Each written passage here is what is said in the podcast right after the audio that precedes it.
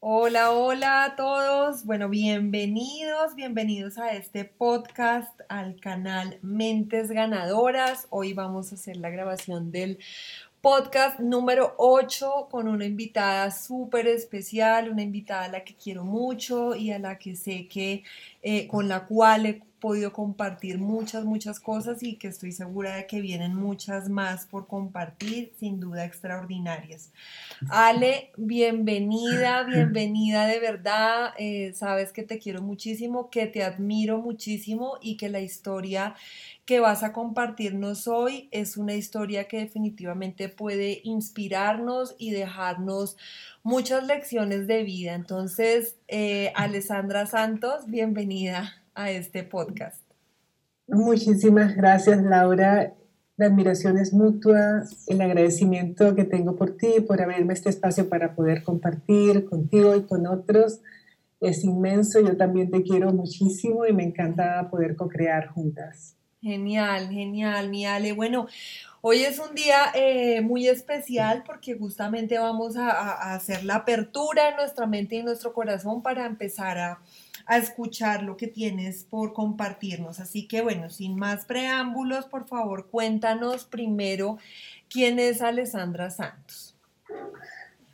Yo siempre digo, voy a empezar por, por esa parte así como del alma y del corazón.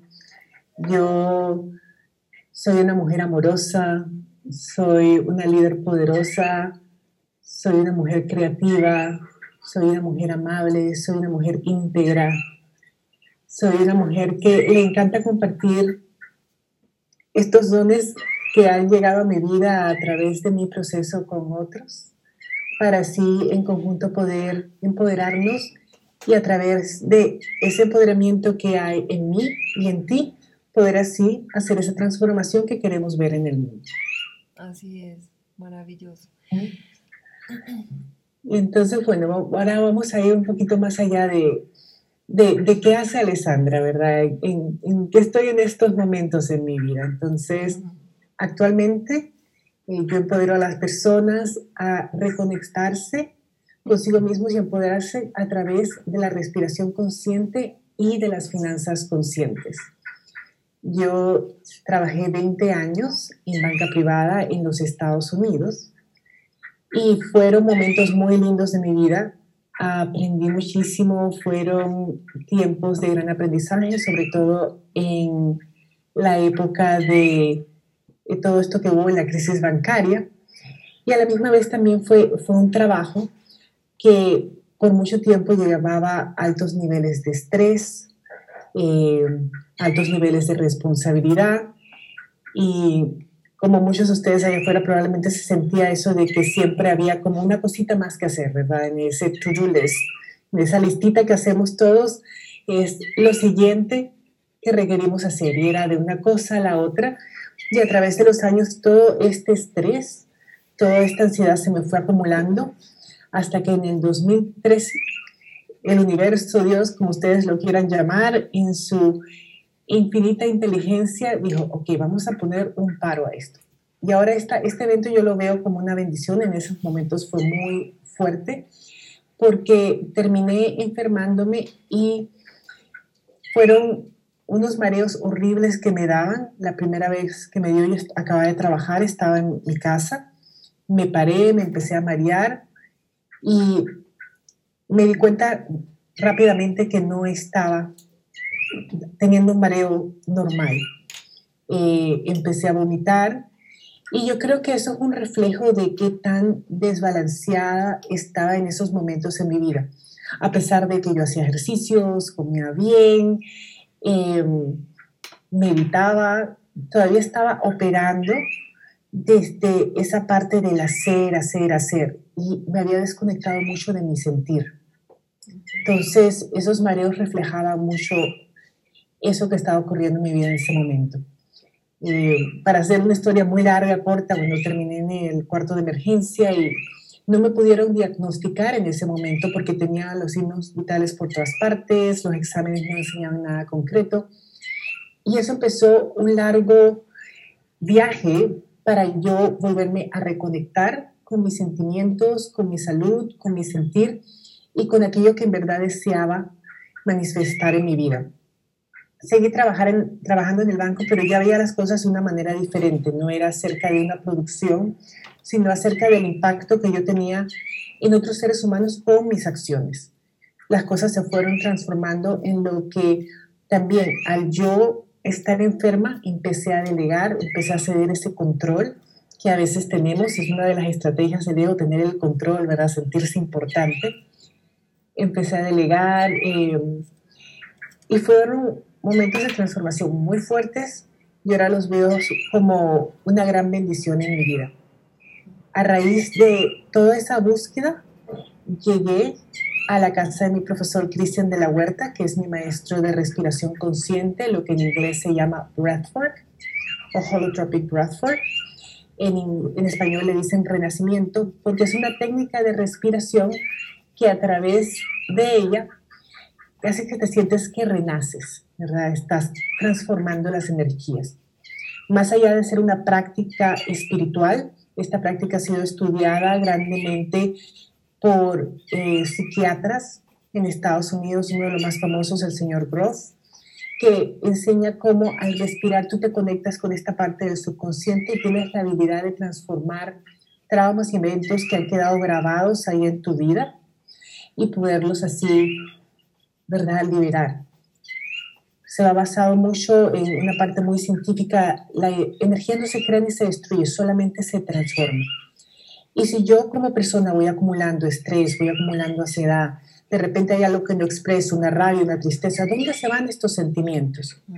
¿Dónde se van? Muchos los sentimos dentro del cuerpo, de repente me duele el intestino, me duele, ¿verdad? El cuello, me duele alguna parte o de repente empezamos a sentir esa sensación en el pecho de ese vacío o que no podemos respirar. Entonces, todo, toda esto es energía que venimos acumulando y a conectarnos con esa respiración, entonces podemos, así de una manera, liberar y soltar. Esa parte de yo inhalo y recibo y yo exhalo y suelto que me gusta muchísimo porque actualmente también lo estoy conjugando con todas mis enseñanzas de banca y abundancia, de toda esa parte de al recibir abundancia. Es verdad, y al exhalar soltar aquellas, aquellos gastos y aquellas cosas en nuestras vidas que a lo mejor ya no nos funcionan. Sobre todo a través de esta última crisis que tuvimos, probablemente muchos de nosotros hemos hecho una revisión que nos damos cuenta que es importante y que no es importante y que funciona y que no funciona en la vida. Bueno, pues no extraordinario y, a las personas que nos están escuchando, justamente por eso les hablaba, pues de tantas enseñanzas que nos puede dejar esto que nos estás compartiendo, porque bueno, hay, hay varias cosas que quisiera como profundizar. Una es, es este tema con, con, nosotras las mujeres de ser las, las heroínas supermujeres que todo lo pueden y todo lo controlan, ¿no? Y que, y que desafortunadamente muchas veces, y como tú lo decías, como parte de ese ego eh, que no comprendemos porque a veces es, es inconsciente realmente, eh, queremos tener el control de todo. Eh, cuando realmente en la vida pues hay muchas cosas que definitivamente deberíamos aprender a soltarle al universo desde una perspectiva de abundancia y de co-creación con el universo. Eh, pero por estar, digamos, en un piloto automático, en una zona de confort, inconfort, porque realmente eso no tiene nada de confortable, pero, pero digamos que nos acostumbramos a esos ritmos. Eh, alejándonos totalmente de lo que realmente somos, de lo que necesitamos, de lo que queremos, porque además, Ale, no sé si estás de acuerdo conmigo, pero muchas veces le preguntas a las personas qué es lo que quieren realmente en su vida, cuál es su visión de vida, para qué, para qué están aquí y hacia dónde van. Y, desafortunadamente la mayoría de las personas no, no tienen un grado de conciencia con respecto a esas respuestas, porque eh, realmente vivimos más en función, digo yo, es de sobrevivir muchas veces, así, así tengamos abundancia económica, no me refiero solamente a, a, buscar el dinero, sino sobrevivir, me refiero a que hay una desconexión con, con nuestro propósito y con nuestra visión de vida. Y es que nadie nos enseña eso. De chiquitos, nadie te pregunta cuál es tu visión. Te preguntan qué quieres ser cuando seas grande, pero esto va en, en base a en qué vas a trabajar. Y la visión de cómo nosotros construimos nuestra vida, de cómo se ve esa vida, es muy diferente que simplemente el trabajo. Y con respecto a las mujeres, si nos ponemos a ver, al final por lo menos nuestra generación ha sido creada para ser independientes, para ser poderosas y, eso se ve, nos dan un esquema de cómo se ve eso. Y yo personalmente cuando me veía en aquel tiempo en mi vida, pues yo llenaba todos esos parámetros. Yo tenía una magnífica posición en el banco, vivía en una área privilegiada, eh, tenía grandes amistades, viajaba por el mundo, tenía dos maestrías, múltiples certificaciones. Entonces, todo eso que me habían dicho que yo requería hacer para ser exitosa, ¿verdad? Y, decimos que el éxito es igual a la felicidad, o sea, eh, como nos, nos los pintamos, ¿verdad? De que si tengo esto, esto, esto, es en ese tener. Entonces, yo me recuerdo llegar a la casa y decía, tiene que haber algo más que esto. O sea, no, no, no puede ser que esto sea todo. Y entonces, a través de los últimos años, en los entrenamientos que yo he estado, en el coaching que he tomado, que yo enseño, se basa muchísimo más en el, en el ser, de quién tú estás siendo, en esa parte del alma, quién tú eres, que muchas veces lo hablamos en base a, qué hacemos, pero ¿quién soy? Y es una pregunta que, que tampoco nos hacemos. ¿Quién soy? Después de ahí, ok, lo que hago, aquello que hago en base a esta función de lo que hago y después ahí lo que tengo. Pero viene desde ese, ser de. Soy amable, soy amorosa, soy organizada, soy eh, consistente, soy abierta, soy vulnerable. Entonces ahí creo, en ese espacio de creación, creo y hago, ¿verdad? Y entonces ahí voy evolucionando. Y es, es muy diferente a como nos enseñaron probablemente por, porque venimos de una sociedad que el hacer es remunerado. ¿En, en, qué, ¿En, qué, tú haces? Normalmente es una de las preguntas que más, más te preguntan las, las personas, ¿qué, ¿qué, tú haces? En vez de qué te apasiona, cuál es tu visión para este mundo. Y cuando preguntamos eso, como tú estás diciendo, no es una pregunta que a nuestra generación se, se le ha preguntado es un ejercicio también que yo en mis cursos yo hago, en los cursos de abundancia, en los cursos de transformación energética, hacemos ejercicios de, ok, vamos a ver cuál es esa visión que tú tienes para tu vida. En, un día maravilloso de tu vida, que el día tuvieras tu varita mágica, y aquellos que nos están escuchando, háganse esa pregunta, ok, en un día que es el día como yo lo quisiera, como yo lo diseñaría, ¿cómo se vería ese día?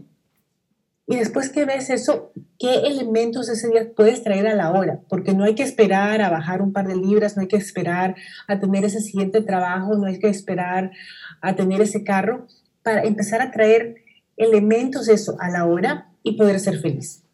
¿Verdad? Porque es, es, es primero yo soy feliz y entonces atraigo esas cosas.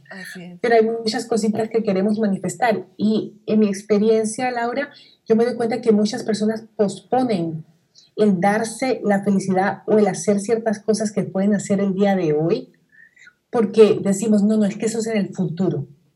Eso es en el futuro. No, pero es que cuando llegues mañana va a seguir siendo el futuro. Entonces creamos hoy, ¿verdad? El, el mañana que queremos. Claro, claro que sí. Y es justamente ese despertar de esa conciencia eh, al que quisiera llevarlos hoy con esta entrevista, eh, porque desafortunadamente muchas veces nos damos cuenta que son las como que los sucesos de, una u otra manera traumáticos que tenemos en la vida, los que nos llevan, nos empujan o nos impulsan a recapacitar, si podemos decirlo así, y a, y a pensar un poco más allá. Es como si la vida de una, como tú misma lo dijiste, de una u otra manera te, te dijera, venga, un momento, pare, analice, revise qué es lo que está haciendo. Hay, hay, hay algo aquí. Muchas personas, digamos, toman esos eventos de una manera constructiva, así sean dolorosos porque, porque realmente lo son, y terminan aprovechando eso para tomar nuevas decisiones con respecto a su presente y su futuro. Para muchas otras personas, desafortunadamente, esos eventos terminan simplemente evadiéndose y hacer de cuenta que no están sucediendo y seguir como en ese, en ese rumbo sin, sin realmente rectificar y por eso es que muchas veces uno ve cómo eh, hay situaciones que se vuelven crónicas y situaciones que definitivamente terminan generando mucho daño eh, a nosotros, en las personas. Entonces, ¿por qué, por qué será que, tenemos que pasar por estos eventos, mi Ale, em, para poder abrir la mente o si hay otras maneras de ampliar esa visión? y de detenernos a pensar para qué estamos y qué es lo que realmente queremos. Bueno, te lo, voy a hablar de diferentes partes, ¿no? De, de, cosas que yo he visto en mis respiraciones. Las respiraciones son muy poderosas y vamos a hablarlo primero desde el punto de vista como, vamos a hablar del alma, ¿no? Para como esa parte espiritual.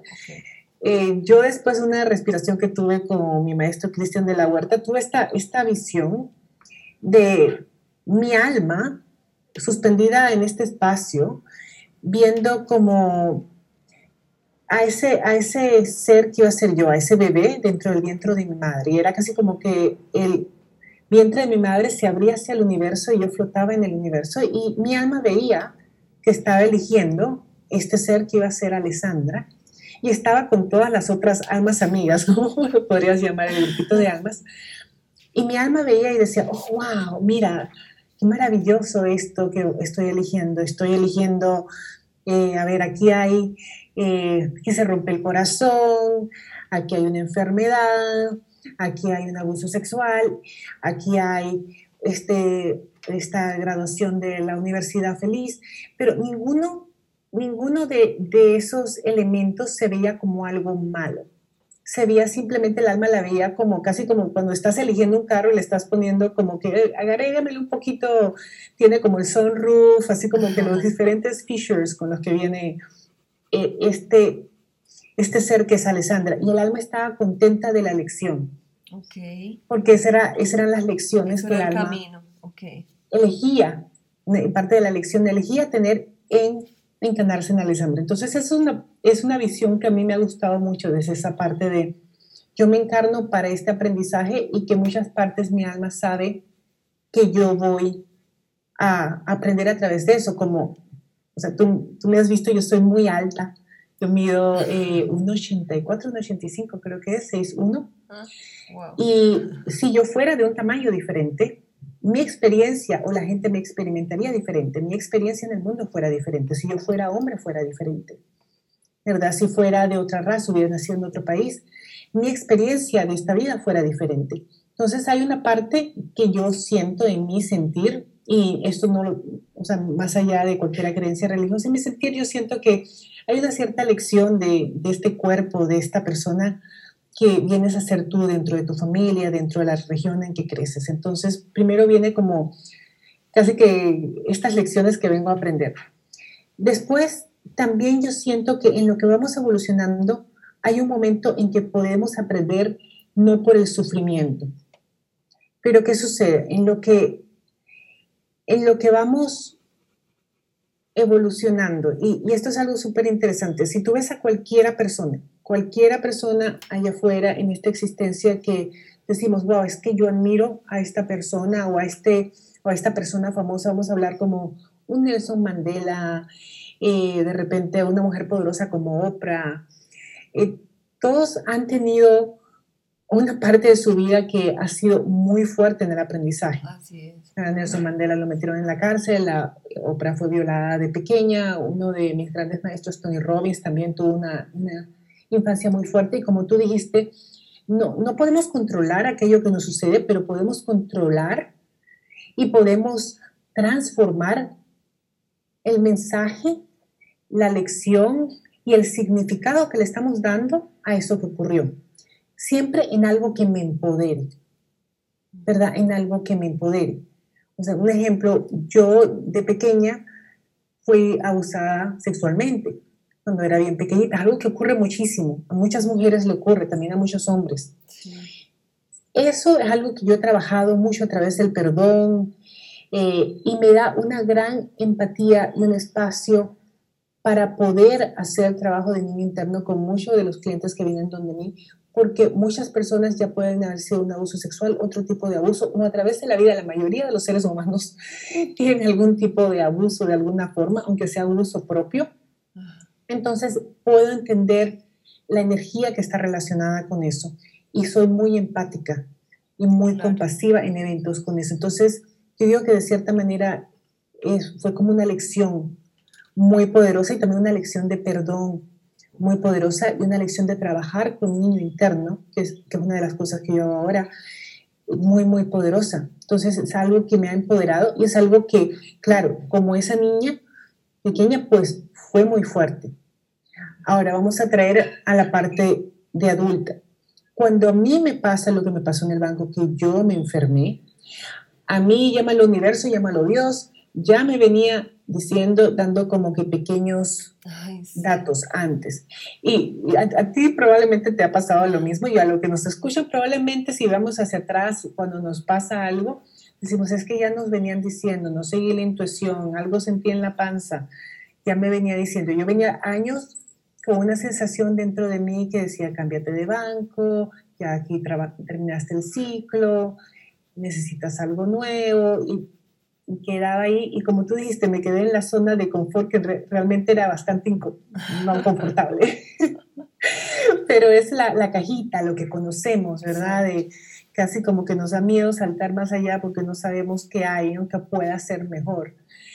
Em, y entonces, cuando ya me sucede lo de los mareos y cuando ya me enfermo, pues ya ahí fue como que ya el universo me dijo que ya, o sea, ya te vengo diciendo hace tiempo y tú no, no estás prestando atención.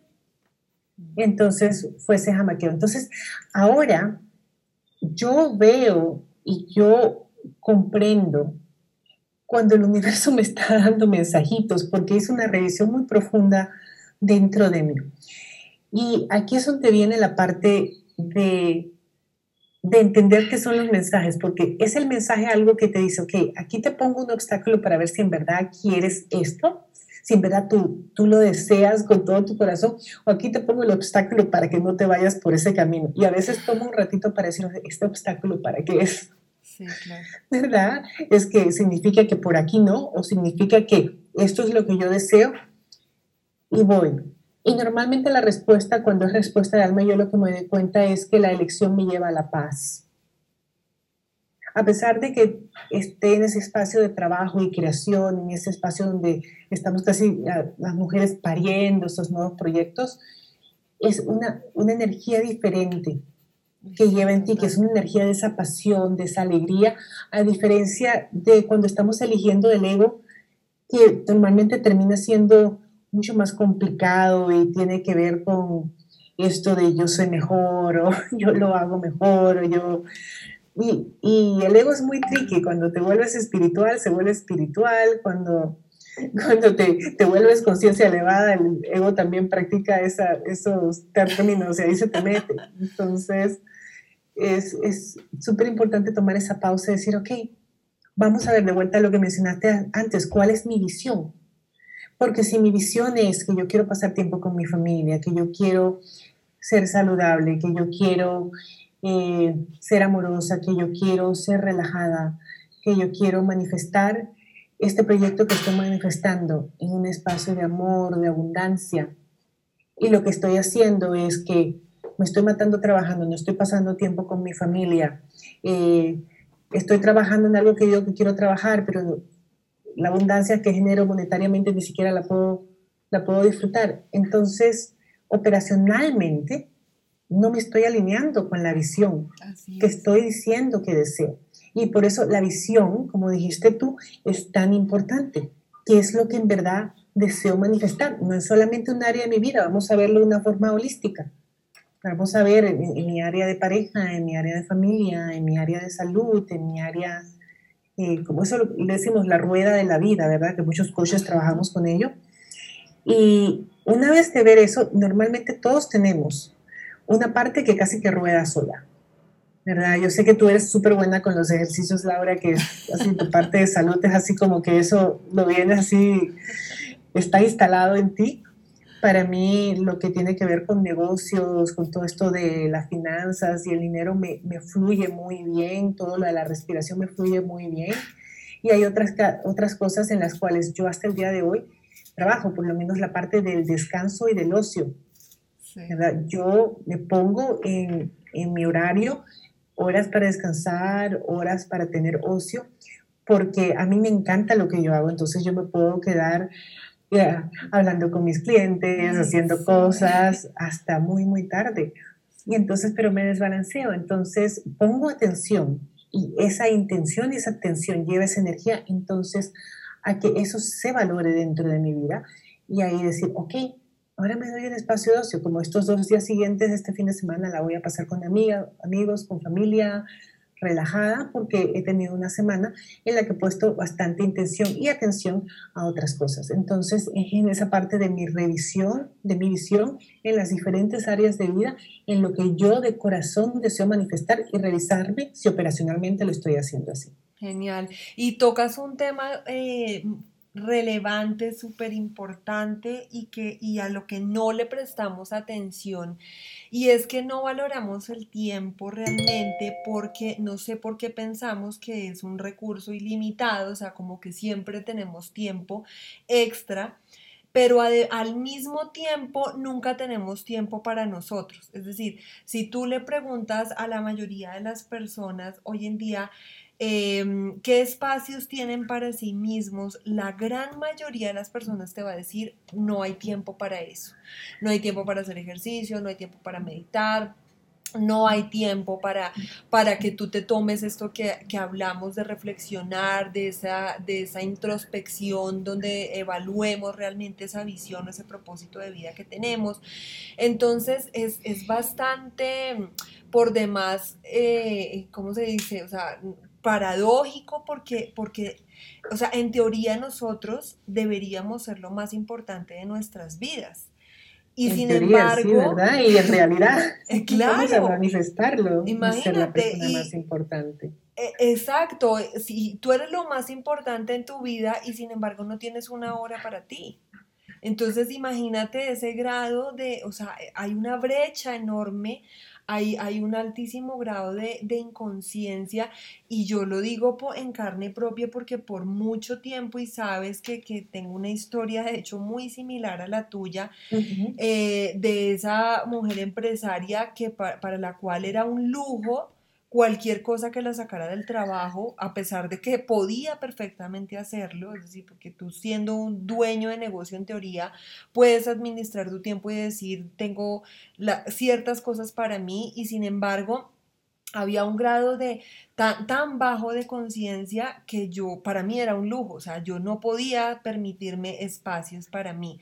Y en ese mood vivimos o viven la gran, pues yo ya realmente considero que no, no, no estoy en ese punto porque, porque realmente he tenido procesos muy, muy dolorosos también que me llevaron a comprender muchas cosas pero, pero es esa reflexión de que no, puede ser posible que si nosotros somos eh, lo más importante en nuestra vida, no tengamos tiempo para nosotros. Y no me refiero a tiempo de distracción, porque ese es otro punto. Es que podríamos hablar de tantas cosas, pero... Sí, el estar en el celular metido por tres horas no es tiempo de calidad. Exacto. Si tú, ok, vamos a decir, a las personas allá afuera que como nosotras utilizamos las redes para nuestro negocio, pues hay un tiempo que se dedica a las redes. más después de un rato, probablemente es equivalente a, cuando en vez de comerte un pedacito del cake de chocolate, te comiste todo el cake y te causa empalague.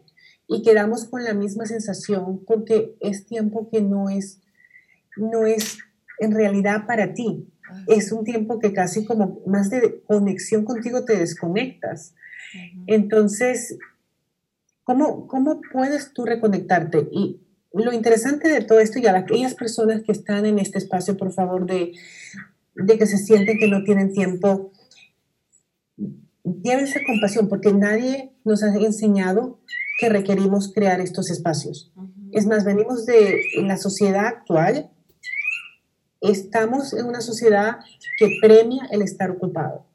Así es. que normalmente, si tú no estás ocupado y estás relax, es casi como que te miran así como, qué vergüenza. Este, este, esta persona no trabaja, ¿qué le pasa? Y una de mis autoras favoritas, que es la doctora Brené Brown, ella estudia casualmente ese espacio de, de la vergüenza y la vulnerabilidad y cómo en la sociedad actual es muy difícil poder expresar dentro de un espacio de trabajo, decir, mira, estoy cansado, estoy realmente cansado, me siento mal, me siento triste, siento que quiero gritar y probablemente esto que, que estoy diciendo a muchas personas le resuena. Yo me recuerdo, Laura, tener que haber ido a mi carro cuando yo estaba liderando el departamento de crédito a llorar al mediodía, no porque tenía tristeza ni nada, sino porque me sentía tan sobrecargada que sentía que simplemente tenía que liberar la energía de alguna parte. Y esto era para los tiempos donde ya yo llevaba un nivel de conciencia, yo hacía ejercicios, yo comía bien, ya esto ya estaba pasando en mi tiempo que me había enfermado, comía súper saludable, Tú entrabas a mi oficina, parecía un spa, tenía la cosita de humito, tenía los aceites esenciales, musiquita para relajar, más el nivel y el trote que llevaba, había un momento en que requería liberar. Y no, eso, imagínate llorar al frente de tu jefe o llorar al frente de tus subalternos, no es algo que se ve o que es permitido normalmente en una corporación, se ve como debilidad. Entonces, pasamos o sea, a ser estas personas que siempre llevan una máscara, una armadura, que somos lo que es, nadie se rompe, nadie duele, nadie, nadie está triste. Y, así yo vi compañeras mías que estaban pasando por un proceso de cáncer, todavía ir a trabajar, porque era requerido y era, era bien visto de, oh, mira, aunque está una guerrera. No, requieres, requieres descansar, ¿verdad? Es importante también, el espacio de, descanso es súper importante. Y entonces, también, ¿qué pasa?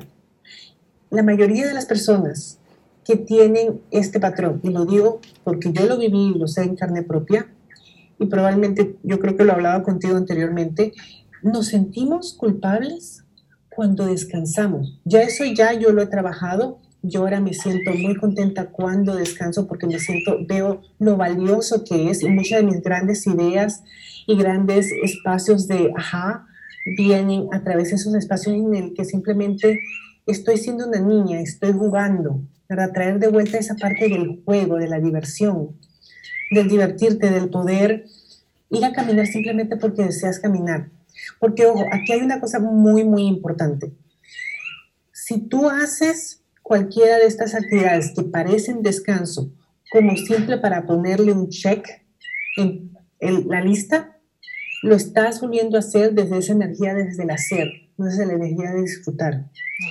Y puede ser a lo mejor el primer, el primer paso que tomamos porque vamos evolucionando, pero para que estemos conscientes que, ok, en este momento, realmente cuando lo estoy haciendo, no lo estoy haciendo, haciendo, haciendo simplemente para terminarlo estoy, estoy en este espacio de relajación, que estoy caminando, que estoy bailando, que estoy surfeando, que estoy cocinando. Para cada persona es diferente, que estoy cantando, que estoy escribiendo poesía, que estoy sembrando matas, que estoy pintando una pared. Porque hay muchos otros espacios que no tienen que ser una meditación para que sea un espacio que tú disfrutes. Pero hacerlo desde el disfrute, no el desde, ok, déjame hacerlo porque lo voy a terminar porque a la siguiente hora tengo que hacer algo más. Y, eso es, es una diferencia que, que, es como así como pequeñita cuando haces ese switch es mágico. Eso, ahí haces ese switch y es mágico. Y a veces requerimos el primer paso de simplemente ponerlo en nuestra lista y decir, ok, que voy a hacerlo y le pongo un check. A mí me encanta ponerle checks a las cosas, en ese espacio cuando estoy ahí, realmente disfrutarlo, no simplemente hacerlo por el hacer. No, y eso que, no, que nos dices, Ale, es, de hecho te, te, digo y les confieso a todas las personas que, que nos están escuchando, una de esas grandes, eh, digamos, lecciones de, de, vida para mí ha sido justamente cómo, cómo ir encontrando ese tiempo valioso para mí. Em, y al principio fue mucho como tú lo mencionas, o sea, eh, vamos a agendarlo y vamos a chequearlo porque, porque necesito tiempo para mí. Eh, sin embargo, a medida que tú lo vas disfrutando, eh, realmente se vuelve en algo que hace parte de ti y que, y que encuentras como muchas respuestas que es imposible simplemente dejarlo. Yo les comparto realmente por ejemplo, en mi caso, soy una mujer que se ha levantado muy, muy temprano, desde siempre, creo yo, o sea, desde hace mucho, mucho tiempo. Antes, digamos, lo hacía así para hacer ejercicio porque siempre lo he tenido muy incorporado en mi vida, pero también lo combinaba con el, con el levantarme a trabajar. Y, cuando empezó a llegar como todo este despertar, eh, eh, es un tiempo que ahora es para mí. Y, es difícil para muchas personas como de pronto comprender cómo puedes eh, levantarte todos los días a las 4 de la mañana o a las 3 y media de la mañana para encontrar un espacio para ti. Pero, pero digamos que lo que te digo, para mí realmente no es un sacrificio simplemente porque tú empiezas a ver todos los grandes beneficios que tiene ese espacio en tu vida y todo lo, importante y maravilloso y mágico que empieza a suceder cuando te empiezas a responder tantas preguntas como hemos hecho hoy eh, y encuentras tú mismo esas respuestas, ¿no? Y lo lindo es que en, en ese momento de intimidad contigo, en ese momento que te dedicas contigo, en ese momento que te escuchas, hay muchas respuestas que a veces buscamos afuera que están ahí. Entonces, qué bonito que en ese momento de silencio yo me escucho. Y a veces la gente me dice, Alice, lo que pasa es que cuando estoy en silencio la mente empieza bla, bla, bla, bla, Y yo digo, claro, o sea, imagínate que te encuentras a tu mejor amigo después de muchos años. Tu mejor amigo te quiere decir muchas cosas y si te sientes hablar con él va a ser bla, bla, bla, bla, bla, Claro que va a haber un montón de, de bulla en la mente. Está haciendo como que, déjame decirte todo lo que no te he podido decir porque has estado corriendo. Y en lo que yo sigo sentándome conmigo, en lo que yo sigo creando ese espacio de, déjame estar ahí conmigo, me empiezo a escuchar. Y esa vocecita se empieza a poner más calladita y empiezan a salir toda esa información y a veces damos cuenta, oye, mira, ok, perfecto, es que no, no le prestaba atención a esto, por eso es que está el perico que lo repite, lo repite, lo repite. Déjame escribirlo. Para una transferencia de energía desde la mente, yo transfiero, escribo, lo pongo en un papel. eso es muy bueno, lo que llaman journaling, hacer tu diario. Pero es, simplemente es, en verdad, una transferencia energética. Casi como que te lo sacas de la cabeza, lo pones en otra parte. Es, es muy mágico. Y también en estos espacios en que yo me conecto conmigo mismo, son unos espacios de amor, porque normalmente con las personas que queremos nos gusta pasar tiempo, ¿verdad? Nos gusta dedicarnos tiempo, tiempo de calidad, tiempo de compartir, tiempo de saber, hey, ¿cómo estás? Y a veces no nos damos ese tiempo. Y digo algo que, que a mí me ha asombrado mucho acerca de estas prácticas, sobre todo estas prácticas matutinas de meditación. Cuando yo estaba en el banco, durante la crisis del 2008 en Estados Unidos, que fue muy, muy fuerte. Mi cliente, que estaba como si nada estuviese pasando, era un cliente que se levantaba a las 4 de la mañana a practicar kung fu y meditación trascendental, y él la enseñaba. Y el Señor, él tenía una paz, o sea, tú entrabas en, en su espacio y era así como que inmediatamente como que te sentías que te daba un masaje. Y cualquier cosa que le estuviera pasando, algo pasaba con un préstamo, una propiedad, porque tenía bienes raíces, reaccionaba igualito, así como que, tranquilo. Entonces, estas prácticas sí funcionan. Estas prácticas sí funcionan.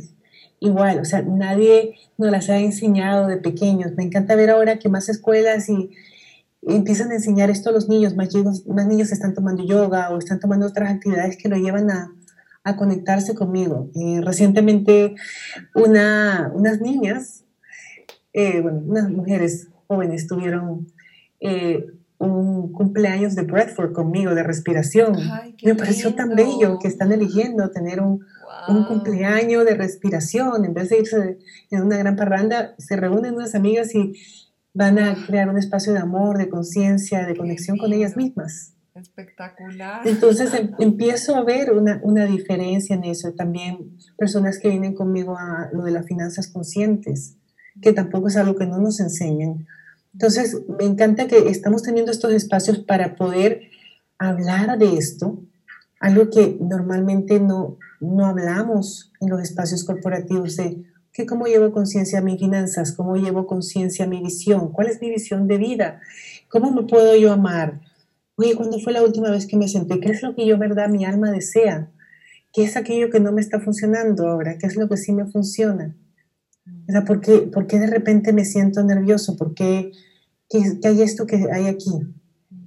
Y ese, esa parte de no tener tiempo es una reacción del cuerpo. Cuando estás en el no tener tiempo, estás en lo que se llama el fight or flight, ¿verdad? El peleo corre, que estás poniendo al sistema nervioso bajo un gran, una gran, gran presión. Y nuestro cuerpo no está diseñado para estar en esa gran presión de ese pelea o corre, defiéndete, de, en tanto tiempo, de, de verdad, de que entramos a trabajar a las 8 de la mañana, a 7 de la mañana, hasta que salimos 7, 6, no sé a qué hora sale la gente, pero normalmente a veces personas se tiran 8 horas, 12 horas, algunos hasta más de trabajo. Y no estamos diseñados para eso. Ese fire or flight estaba diseñado para que en los tiempos de las cavernas llegaba un tigre, mirabas el tigre, salías corriendo, te le escapaste al tigre o el tigre te comió, pero era muy rápido. Ahora el tigre nos persigue todos los días de la semana, de 8 de la mañana a 7 de la noche. ¿Y qué sucede? Y esto lo dice de vuelta Brené Brown en su libro El poder de la vulnerabilidad, que me parece muy interesante. Llegamos a la casa, ponemos las noticias. Ay, sí. Súper agresivo. Llegamos y después de eso nos vemos una de esta película que matan a todo el mundo. o nos ponemos a ver una de estas series así como de, de investigadores, así, donde está el, el, que mata en serie, o sea, no, unas películas de guerra. A nivel del subconsciente todo esto es agresión. Pero claro, esto lo llamamos nosotros diversión. Sin embargo, cuando venimos con nuestro sistema nervioso totalmente hyper, alterado, esto es muy fuerte, mm. es muy, muy fuerte. Entonces, eh, pero nadie nos lo dice. y, es muy interesante en aquellas cosas que buscamos la, buscamos la diversión actualmente. Mm. Eh, por lo cual, empezar a buscar también la diversión en aquellas cosas donde nos divertíamos cuando éramos niños. Ya sea mm. el pintar, aquello en lo cual perdíamos tiempo, en a lo mejor jugar con castillos de arena, estar en el patio de la abuelita, eh, lo que fuese. Ahí hay una gran sanación. No, maravilloso. Mi Ale, para, para ir dando un poco de, de, de, contexto en todo esto, porque pienso que es como la casita que reúne todo lo que hemos hablado. Eh, me gustaría mucho que compartieras con nosotros para ti qué es el amor propio y cómo, cómo podríamos realmente desarrollarlo o qué cosas podríamos hacer para, para ir comprendiendo o ampliando o creando, desarrollando, como se quiera, ese amor propio que en teoría, y ahí vuelvo al punto, en teoría, Mm, debería estar súper establecido en todos nosotros porque pues eh, yo soy eh, la persona más importante en mi vida. Y sin embargo, como lo hemos hablado a lo largo de toda esta conversación, pues eso de ahí, de, de, de ese pensar a la realidad, pues realmente hay una brecha muy grande. Entonces, ¿Qué, ¿Qué, podrías tú enseñarnos acerca del amor propio, eh, de esas cosas que realmente podrían indicarnos si realmente nos estamos amando como deberíamos o no y qué cosas podríamos hacer para poderlo desarrollar mucho más. Perfecto. Eh, esta pregunta a mí me encanta porque es algo que yo trabajo muchísimo con las personas que vienen a, trabajar conmigo, tanto en, cuando trabajo con transformación energética como cuando trabajo con finanzas, ¿verdad? De, de, de cómo yo me amo y si a veces al no amarme empiezo a buscar el amor en cosas externas porque eso pasa, pasa mucho, ¿verdad? Que empezamos a buscar esa aceptación que yo no me he dado, que yo no me he amado afuera de mí. Entonces, primero lo voy a hablar desde un punto de vista súper, súper práctico para que aquellas personas que están ahí afuera lo puedan implementar ya en sus vidas.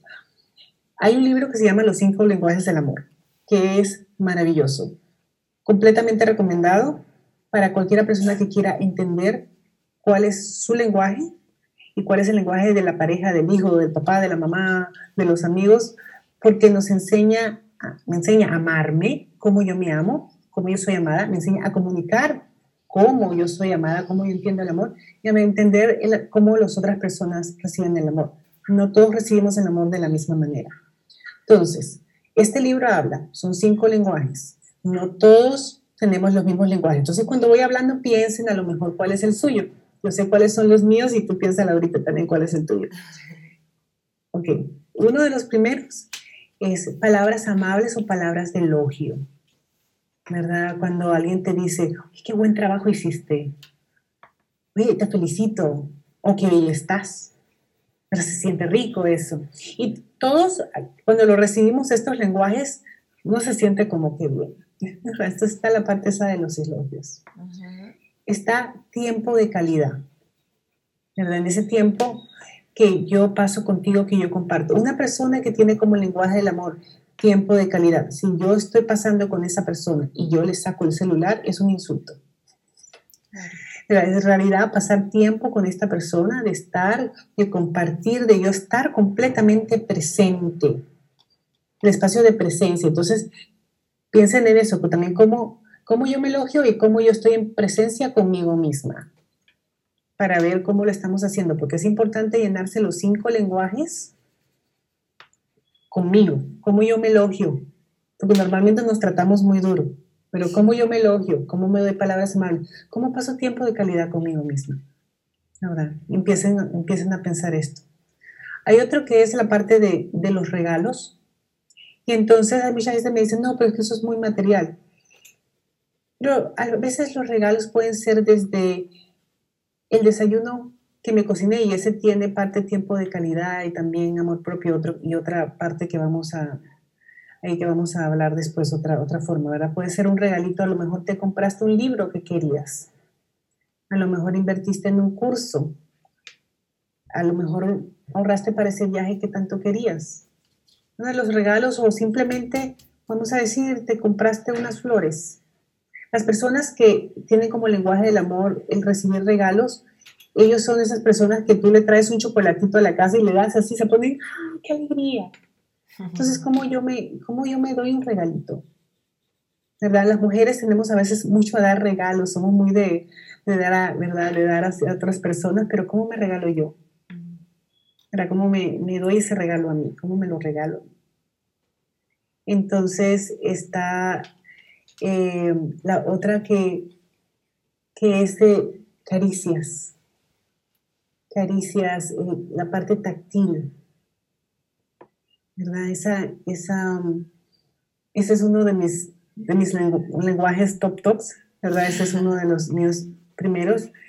A mí yo requiero que me, me toquen, que me abracen. Yo soy muy, tú me ves, o sea, bueno, ahora imagínate en la pandemia, pero entonces, ¿cómo hago eso yo conmigo misma? Yo, cuando entendí que este era uno de mis lenguajes y estaba pasando por el tiempo de recuperación de mi enfermedad, tenía una persona que me iba a dar masajes cada 15 días. Y eso fue maravilloso para mi recuperación. A veces también eso puede ser, los animalitos son muy lindos para esta parte en que tienes este espacio táctil, ¿verdad? ¿Cómo, cómo te abrazas? ¿Cómo te quieres? ¿Cómo, ¿Cómo sientes tu cuerpo? Entonces, eh, si tiene una persona en su vida que tiene este lenguaje, muchos abracitos, muchos abracitos, muchos mimitos. Y está el otro lenguaje, que es el, el lenguaje de, de, actos de servicio. Entonces, eh, este, siempre yo doy un ejemplo de este lenguaje para que podamos ver cómo a veces cuando no entendemos los lenguajes, eh, podemos sentir que la otra persona no nos está amando. Mi papá tiene como lenguaje del amor actos de servicio. Entonces él es una persona que cuando viene a tu casa, es ingeniero además, entonces es así como, ¿qué te puedo reparar? Te reparé el abanico, te reparé el cajón, te reparé, y él te repara y se siente muy alegre y él, y él lo hace, es un acto de servicio para contigo. ¿verdad? Mi mamá tiene como lenguaje del amor lo de las palabras amables, entonces mi mamá me dice, ay, es que tu papá nunca me ha dicho que me ama. Claro, porque es que te arreglo el abanico, mami. Esa es la forma en que él te enseña que él te ama.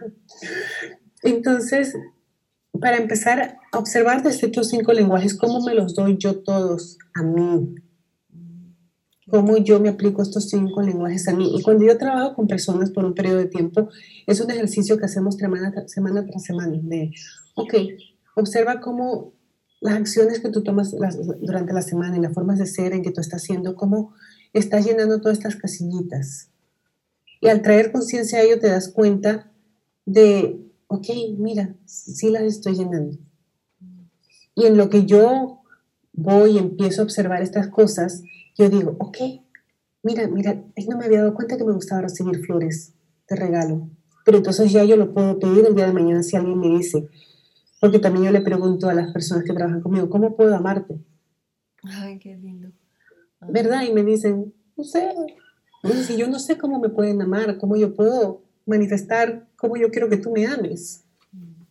Entonces, primero vamos a ver de esta forma súper práctica cómo yo me amo. Y esto va también aún más, o sea, se expande aún más, porque lo que yo empiezo traer conciencia a estas acciones que yo traigo para conmigo. Después del día de mañana yo no espero nada menos que estas acciones. Y empiezo a crear este espacio de abundancia, en este espacio del amor. Yo paso tiempo de calidad conmigo. Yo me empiezo a conocer. Todos esos son espacios de amor propio. Y también la otra parte yo creo que tiene que ver mucho con aquellas cosas que ya tú sabes que no te funcionan. Porque todos a veces sabemos algunas par de cositas, Em, actividades, hasta veces amistades que, que, ya no nos funcionan. También cómo poner límites saludables en estas cosas, cómo, cómo sacarlas de la casa, cómo hacer esa transformación. Y si en ese momento te cuesta mucho, ya para implementar el amor propio o, o algo, definitivamente busca apoyo, busca apoyo. Laura, tanto Laura como yo, nosotros hemos tenido coaches, somos coaches y hemos tenido coaches, hemos buscado apoyo. Y es súper bonito el sentirse apoyado por alguien que ha pasado este proceso. Entonces, busca apoyo, o ya sea con tus amistades, con una profesional, eh, busca apoyo una comunidad de apoyo que te apoye a hacer esta transformación, porque muchas veces no, no es fácil empezar este proceso de transformación sin tener un grupo que te diga, ok, yo pasé por eso, yo sé exactamente cómo es. Mm. We got you, tenemos aquí tu espalda, sigue, nosotros te apoyamos. A tener una comunidad que dice, no, bueno, es que eres un fresco, o sea, que viene más como la parte de la corriente, de lo que normalmente hemos sido mm. creados. Entonces es muy lindo, yo siempre digo, comunidad es esencial. Eh, busca a una persona, si no lo puedes hacer solo, definitivamente date la oportunidad de buscar a un profesional o de repente a una amistad que tú sabes que es muy buena en estas, en estas cosas, porque a veces requerimos de repente el primer empujoncito, el primer sí, para, para poder entonces agarrar ese momento y de ahí ir, y de ahí ir. No, y tocas un punto muy importante también, Miele, porque pienso que estamos muy acostumbrados nuevamente en, esta, en este esquema social o como, como queramos llamarle. Eh, pues a, obviamente buscar aprendizaje académico que fortalezca pues todos estos roles profesionales que tenemos, pero aún es como, como extraño, desconocido el hecho de reconocer que las mentorías en los diferentes campos de nuestra vida son muy valiosas porque eso de, aprender de otra persona que tal vez ya esté en el lugar donde tú quieres eh, estar o que ya haya pasado por circunstancias que pronto tú estás pasando, realmente nos deja enseñanzas muy, muy grandes que de una u otra manera terminan recortando el camino, ¿verdad? Sí, te, te ahorra horas. O sea, si una persona ya pasó por ese sendero, te va a decir, ok, mira, ve por este sendero. Al final tú vas a tener tu propia experiencia, porque la parte de, de, un mentor o de un coach no es el que, el que llevarte y que tú no tengas la experiencia. Es decir, ok, aquí está el camino, aquí están las herramientas. Ahora, ok, más o menos, ¿cuál es tu visión? Este es el mapa. Puedes ajustar si el camino hay obstáculos. Y aquí ya te empodero y tú dale. Pero te, te, ahorras horas de tiempo en a veces entender cuáles son las herramientas correctas, porque si estás utilizando la herramienta incorrecta, puede ser que te demore muchísimo más tiempo para hacer Claro, y que hay de una u otra manera una conciencia y una visión diferente, o sea, digamos, hay un nivel distinto que nos permite ver cosas que nosotros no estamos viendo cuando estamos justamente en esas circunstancias. Esa parte de los puntos ciegos, a mí uno de mis maestros me explicó una vez esto, me lo dijo y fue súper bonito, me dice, mira, la persona que cochea a Tiger Woods, que, es el instructor de Tiger Woods, no es mejor que Tiger Woods a, jugar golf como hace Tiger Woods. ¿verdad? Eh, para aquellos que no saben quién es Tiger Woods, ha sido un jugador súper famoso de golf, muy, muy prominente y muy, muy bueno. Entonces, el coach no es mejor que Tiger Woods jugando golf, pero el coach sí es mejor que Tiger Woods a ver los puntos ciegos a Tiger Woods y ajustar a Tiger Woods para que Tiger Woods pueda tener su mejor performance. Porque ¿qué pasa? Nadie es mejor que tú al ser tú. Tú eres tu mejor, al final, tu mejor maestro, tu mejor guía, tu mejor consejero. Pero sí a veces requerimos, y por eso no tenemos ojos en la espalda, que alguien esté detrás de nosotros y nos apoye. Y tampoco tenemos todo el conocimiento del mundo, ni hemos caminado todos los senderos. Entonces también nos lleva mucho esa parte de, de ser humildes, de pedir apoyo, de, disfrutar el, aprender de otra persona, de, aprender a recibir y así transformar, porque es muy bonito eso, eso también, sobre todo las mujeres que somos muy dadoras, siempre estamos dando, dando, dando, dando. Aprender a recibir y tener también ese espacio en el ok, en este espacio yo recibo, en este espacio alguien me enseña, en este espacio alguien me apoya, en este espacio alguien me guía y yo me dejo guiar, yo me dejo apoyar, yo me dejo recibir. No, genial, mi Ale. Bueno, nada, de verdad que una conversación extraordinaria que estoy segura para las personas que, la han escuchado va a ser eh, información de valor.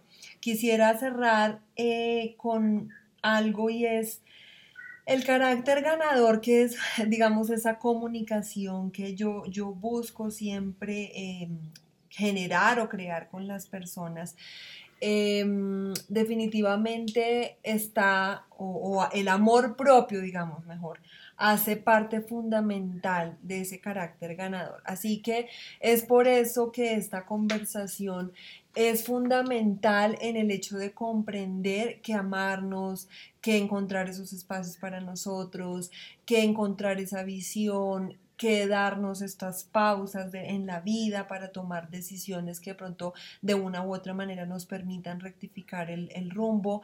Eh, como yo lo veo, como lo comunico y como lo trabajo con las personas, es justamente esa, esa parte esencial del carácter ganador que todos llevamos dentro, que es esa fuerza realmente que nos permite lograr muchas cosas, avanzar en muchas maneras, pero desde un plano de plenitud, desde un plano de más conciencia, de desde un plano de goce y no desde ese plano eh, de, de pronto sin freno, sin rumbo, donde lo que hablábamos durante toda la conversación, realmente lo único que gano es hacerme mucho daño de muchas maneras a mí mismo. Entonces, mi Ale, de verdad, muchas gracias por este espacio. Mm, ha sido un placer compartir contigo. Siempre tengo muchas cosas que aprender, siempre que te escucho aprendo y aprendo, así que nada, de verdad, infinitas gracias por habernos dado este tiempo. Infinito agradecimiento por haberme invitado y poder compartir contigo y con todas las personas que van a estar escuchando eh, este mensaje, este podcast.